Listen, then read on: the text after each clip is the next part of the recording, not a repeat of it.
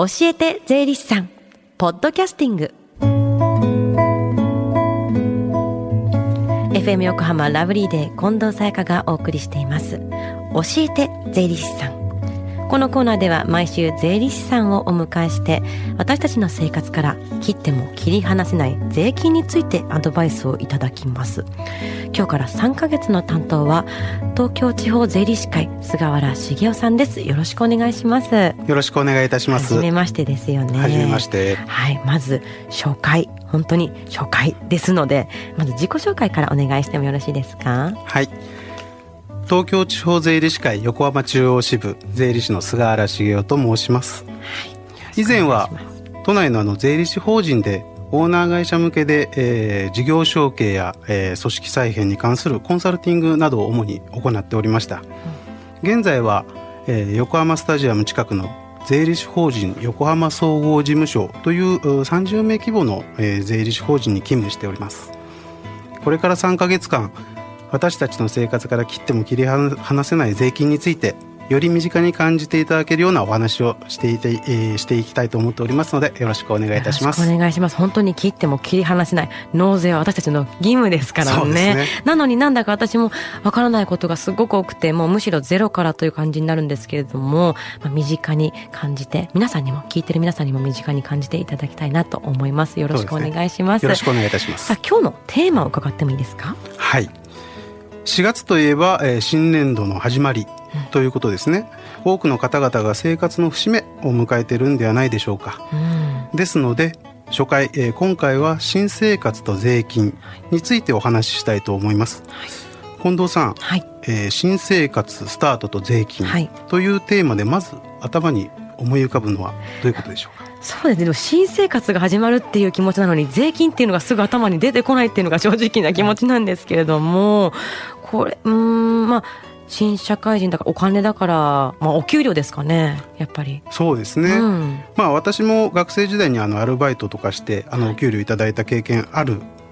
皆さんもそういう方いらっしゃると思うんですけれども、はい、まあ、社会人1年生となってあの初めていただくお給料というものは特に感慨深いものがあるんじゃないでしょうか。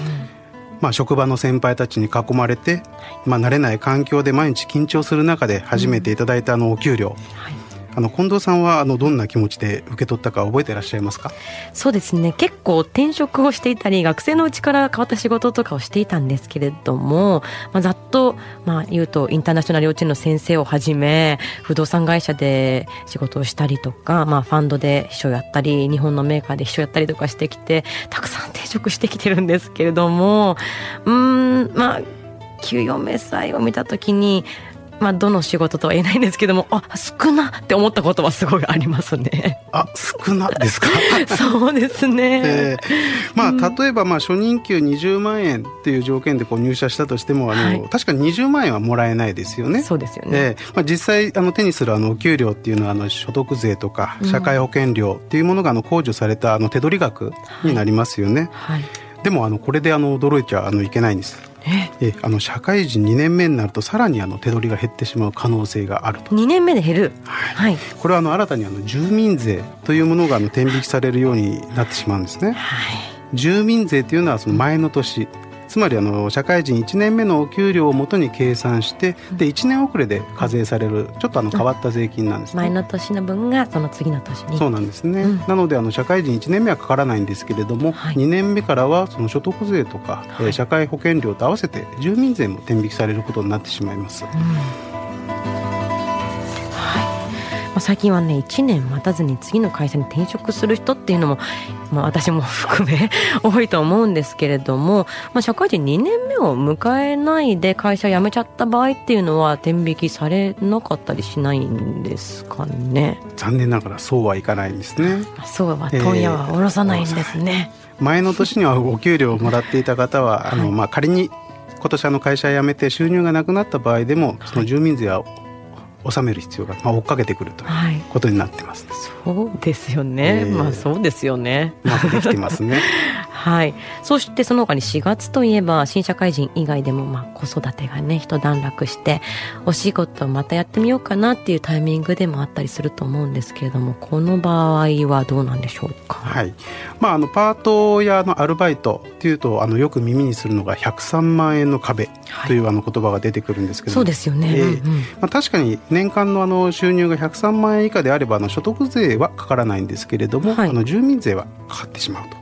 住民税はかかるんだ、うん、ですので、まあ、あの働き方と税金ということをあのバランスよくあの考えていただく場合にはですね、はい、住民税がかからないその100万円とか、えー、所得税が課税されないさっきのその103万円とか。所得税なんですね、えー、あとあの配偶者特別控除というまたあの特別なものがあるんですけどもそれが受けられる141万円っていうこの3段階で、えー、考えていただきたいなと思ってます。なるほど。100万103万141万っていう3段階なんですね、えー、はい。103万円の壁っていうのはよくね耳にするんですけどもアルバイトしてた時から、はい、なんでこんな区切りの悪い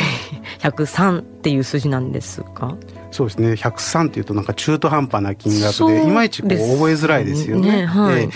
まあ、あの例えば商売をされる方はあの売上から経費を引いた残りの部分、はい、まあ、あの利益ですね、うんうん、まあ、そこに対して税金がかかります。そうです、ね、まあ、それと同じような意味で、まあ、サラリーマン、はい、つまりあのお給料をもらってる人にも給与所得控除っていうあの経費みたいなものがあの認められてるんです。経費給与所得控除っていうのは経費みたいなもの、はいそうです、はい、でその給与所得控除の最低金額が65万円。それに、えー、皆さんに、えーかえー、かかるその基礎控除38万円。これを足して合計で103万円っていう、まあ、一応理由はあるんですね。えこの給与所得控除っていうのは経費みたいなものでで、ね、65万円まで認められてる。65万円が最低の金額。最低の金額、はい、で基礎控除っていうのはちょっとまあ、全員もうあの全員にかかるその控除額なんですね、はい、もう認められて。条件にみんな38万円、そうですね。あなるほど。これを足して103万円そうですね。なるほど、まあ、65と38ってまた覚えられないんですけど まあだだから103ってことなんですね。そうですね、うん、なるほど、まあ、今ご商売をされてる方という話なんですけども新年度スタートっていうことはご自身で商売を始める方もいらっしゃいますよね。そうですね、うん、えあのお勤めだけではなくてあの今年から、はい、まあ、独立ということで、えー、される方も多いかと思いますけれども。そうですね。区切りがいいですもんね。そうですね、うん、えー、そういう方はあの開業届とか、まあ、青色申告の申請などをですね、はい、えー、期限までに提出していただく必要があります、はい、特に、えー、青色申告というのは、まあ、今日はちょっとお話ししませんけれども、はい、こういったものはあの帳簿をつけることでいろいろあの特典を受けることができますので、まあ、あのお忘れのないようにお願いいたします、私も青色申告についてのちょうど伺っていきたいと思います。これはねまた後日ということですね、ね、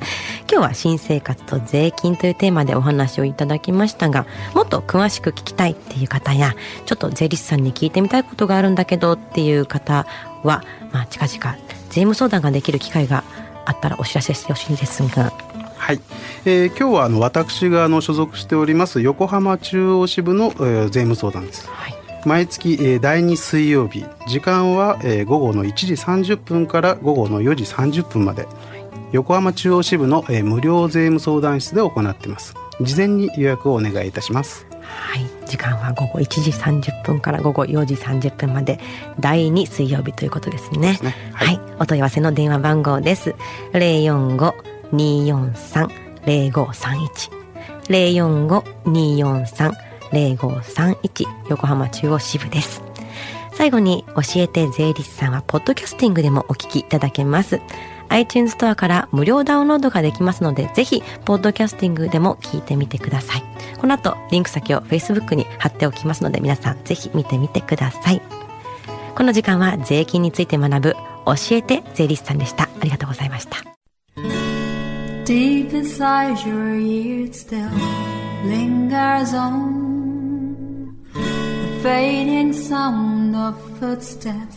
so clear to hear Whenever I find you with empty beer bottles in your hand, I see someone four years old staring back at me.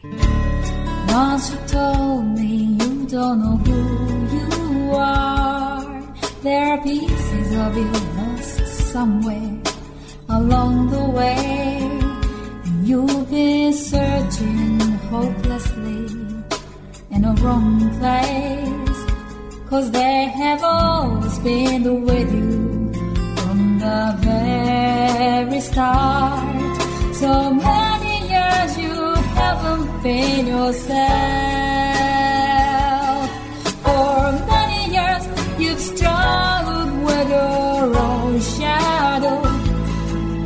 and now he's falling.